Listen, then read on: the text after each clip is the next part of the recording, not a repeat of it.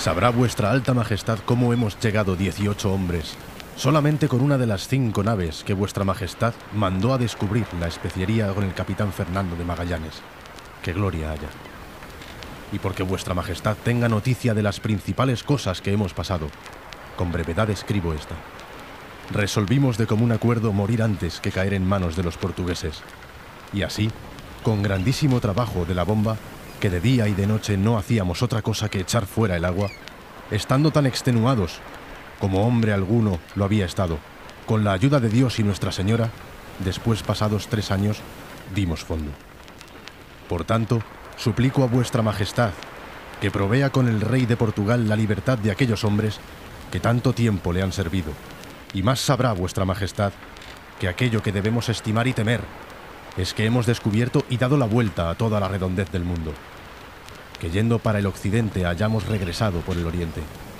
Más sabrá tu alta majestad. Lo que en más sabemos de estimar y temer es que hemos descubierto y redondeado toda la redondeza del mundo, yendo por el occidente y veniendo por el oriente.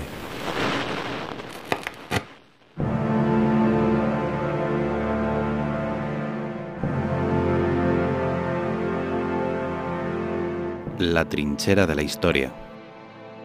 Episodio 6. La llegada de Elcano a Sevilla.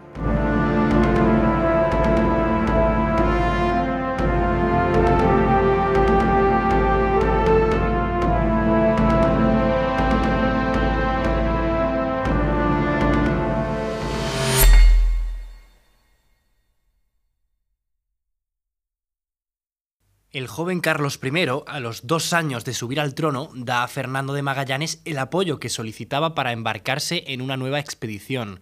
Carlos I, que contaba con tan solo 18 años de edad, supo ver en la propuesta del portugués indicios de éxito donde los portugueses solo habían augurado fracaso. La astucia de este joven rey posibilita así la que es, sin duda, una de las mayores gestas de nuestra historia. El objetivo era el de descubrir una nueva ruta que permitiese llegar a las Indias sin necesidad de bordear África, ya en manos de los portugueses, imitando el recorrido realizado por Colón años atrás. El 2 de agosto de 1519 los participantes de la expedición acuden al convento de los frailes de San Francisco de Paula en el barrio sevillano de Triana. Allí se encuentra la imagen de Nuestra Señora de la Victoria, ante ella se postran encomendando sus vidas, su viaje y su seguro regreso. Asimismo, tiene lugar el rito de entrega de las cinco banderas españolas correspondientes a las cinco naves que habrían de partir en los próximos días. Son bendecidas por los frailes y entregadas después por Magallanes a cada uno de los capitanes de las cinco naves. Una de ellas, la que habría de comandar Magallanes, fue pues de un modo especial bajo la advocación de esta Virgen, y al nombre de Santa María se le añadió el de, la Victoria. Sería esta la única nao superviviente que regresó sana a aquel mismo puerto tres años después. ¡Allá! ¡La bahía de Sanlúcar, capitán! ¡La costa de España! Después de tres años de expedición, solo una de las cinco naves que zarparon en 1519 regresa al puerto que la vio partir. El capitán al frente de la expedición no es ya Magallanes, fallecido en Filipinas, sino Juan Sebastián Elcano, que le sustituye a su muerte.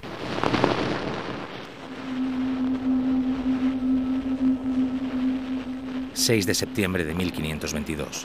Llegamos 18 a Sanlúcar. Gracias a la providencia entramos el sábado en la bahía de Sanlúcar y de 60 hombres que componían la tripulación cuando salimos de las Islas Maluco, no quedábamos más que 18, la mayor parte enfermos.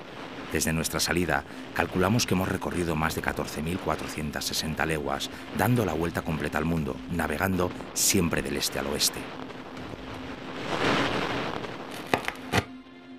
Carlos I ve en la propuesta de Magallanes la oportunidad de encontrar una nueva ruta marítima que permita llegar a las Islas de las Especias sin dejar de respetar los límites que había impuesto el Tratado de Tordesillas firmado entre España y Portugal. Una vez comenzado el viaje y habiendo cruzado el Pacífico por el Atlántico a través del estrecho hoy llamado de Magallanes, siguen navegando hasta Filipinas. Una vez en Cebú, Magallanes junto con 48 hombres armados se dirigen a Mactán para luchar una guerra entre diferentes tribus filipinas. Allí el capitán encuentra la muerte a manos de los indígenas.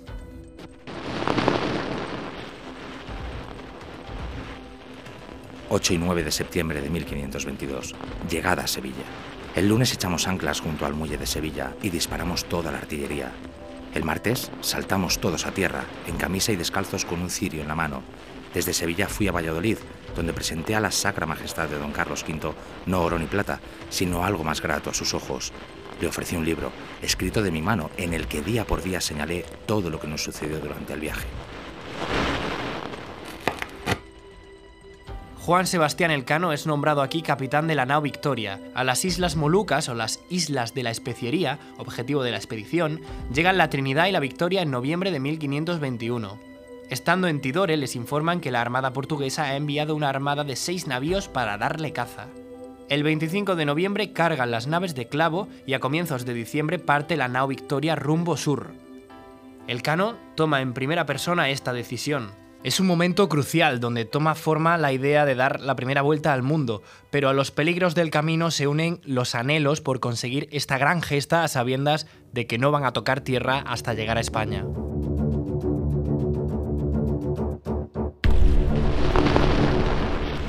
Ha de saber vuestra majestad, navegamos cerca de las Canarias y por fin avistamos nuestra tierra. Los hombres lloraban, se arrodillaban en cubierta mientras que los esclavos africanos continuaban bombeando y logrando a duras penas que la nave no se hundiera. Y así, llegamos a Sanlúcar un 6 de septiembre de 1522. Bendito día, que devolvió a todos la esperanza. Allí, algunos sabían de nuestra llegada, pero la realidad es que la mayor parte de quienes estaban al tanto de la expedición la daban por perdida y por muertos a todos sus tripulantes. En Sanlúcar, a bordo del barco, rezamos un Te Deum y sin apenas perder el tiempo, organicé las cosas para arribar a Sevilla. Otra nave tendría que remolcar a la Victoria río arriba, puesto que apenas quedaban fuerzas en los hombres y capacidad en la nave para navegar de forma autónoma. Antes de partir hacia Sevilla, el Cano quiere hacer llegar cuanto antes el relato de la expedición a su majestad. Por ese motivo, envía un aviso al rey don Carlos, dándole cuenta de los hechos más destacados que han vivido a lo largo de estos tres años. En esa misiva le habla de los océanos y tierras descubiertas, de las penurias pasadas y de la muerte de Magallanes, y también le solicita que se hicieran las oportunas diligencias para que pudieran regresar a la casa los 13 miembros de la tripulación que habían sido hechos prisioneros por los portugueses en Cabo Verde. No piensa demasiado en las formas, ya que solo tiene puesta la cabeza en aquellos compañeros que la mala fortuna ha dejado en manos enemigas. Está agotado y por un momento siente sobre sus hombros todos los días que han pasado desde que zarparon de ese mismo puerto, tres años atrás. Pero todo el sufrimiento queda desdibujado al tiempo que escribe estas letras al emperador dándole noticia de su hazaña. Dígnese saber, vuestra majestad, que hemos regresado 18 hombres, con uno solo de los barcos que vuestra majestad envió bajo el mando del capitán general, Hernando de Magallanes, de gloriosa memoria. Sepa vuestra majestad que hemos encontrado alcanfor, canela y perlas. Que ella se digne a estimar en su valor el hecho de que hemos dado toda la vuelta al mundo, que partidos por el oeste, hemos vuelto por el este.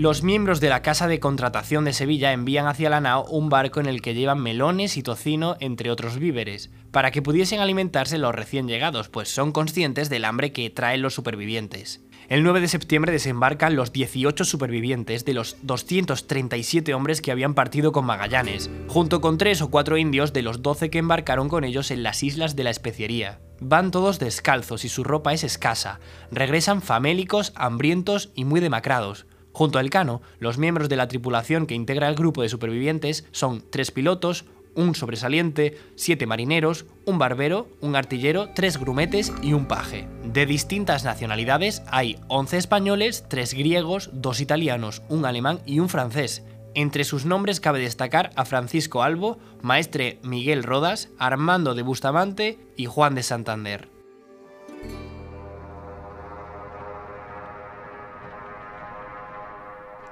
Dios mío, debo de buscar a la esposa de Magallanes.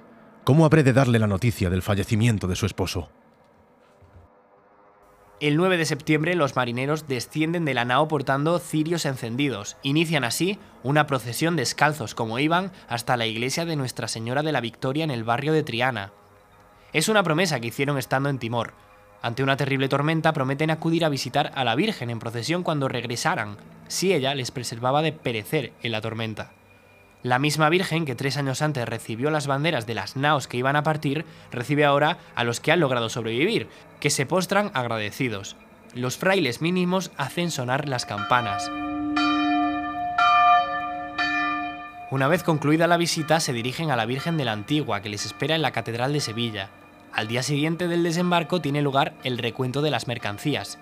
Más de 600 quintales de especias, lo que significa una cantidad más que suficiente para pagar toda la expedición de los cinco barcos que partió en su origen. Junto a las especias, arroz, canela, nuez, palo de sándalo y ámbar. En total, 381 costales y 528 quintales de clavo. Tripulación, las autoridades de Sevilla nos ofrecen alojamiento, ropas limpias y agua para lavarnos como no lo habíamos hecho en meses. Bebamos el vino de la tierra mientras narramos nuestra gesta, que lejos queda ya aquel agosto de 1519 y las penurias pasadas en los últimos meses.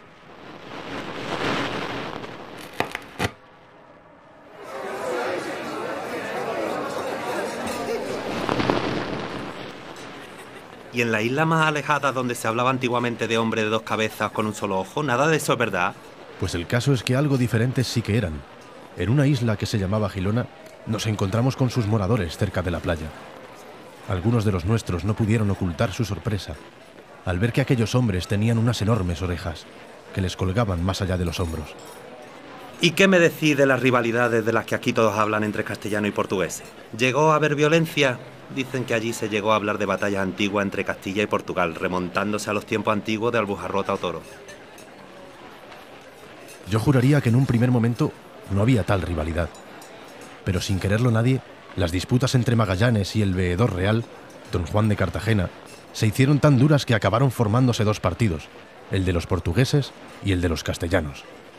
Muchos de los expedicionarios eran de otras nacionalidades y procuraron quedarse al margen de disputas.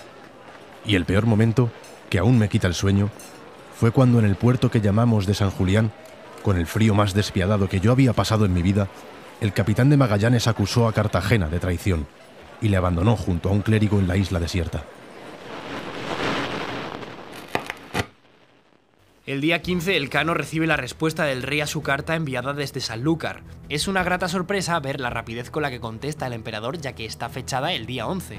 En aquella carta le pide que partiera cuanto antes hacia Valladolid para dar cuenta de todo lo acontecido desde que partieron en el año 1519. Aquel joven rey, que entonces contaba con solo 19 años cuando Juan Sebastián Elcano partía en su viaje hacia las Especias, durante este tiempo ha tenido que acudir a Aquisgrán para su coronación como emperador, hacer frente a las rebeliones promovidas por los comuneros y confrontar las dificultades de entendimiento entre sus asesores flamencos y castellanos, y aún así, en medio de tensiones y revueltas, atender a las peticiones de aquellos marineros que ahora regresaban de su viaje.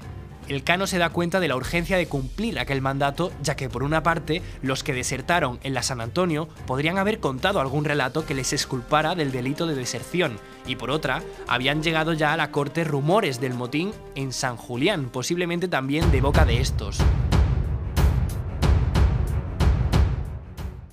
El Cano se dirige a Valladolid, es consciente de la proeza conseguida, ha logrado lo que nadie ha conseguido hasta entonces y es lo que va a relatar al hombre más poderoso de Europa.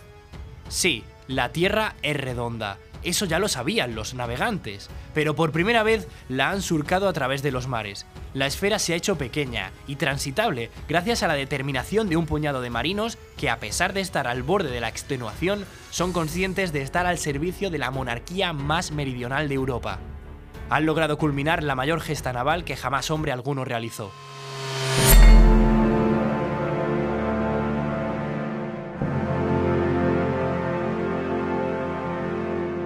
Puedes seguirnos en Instagram en arroba la trinchera de la historia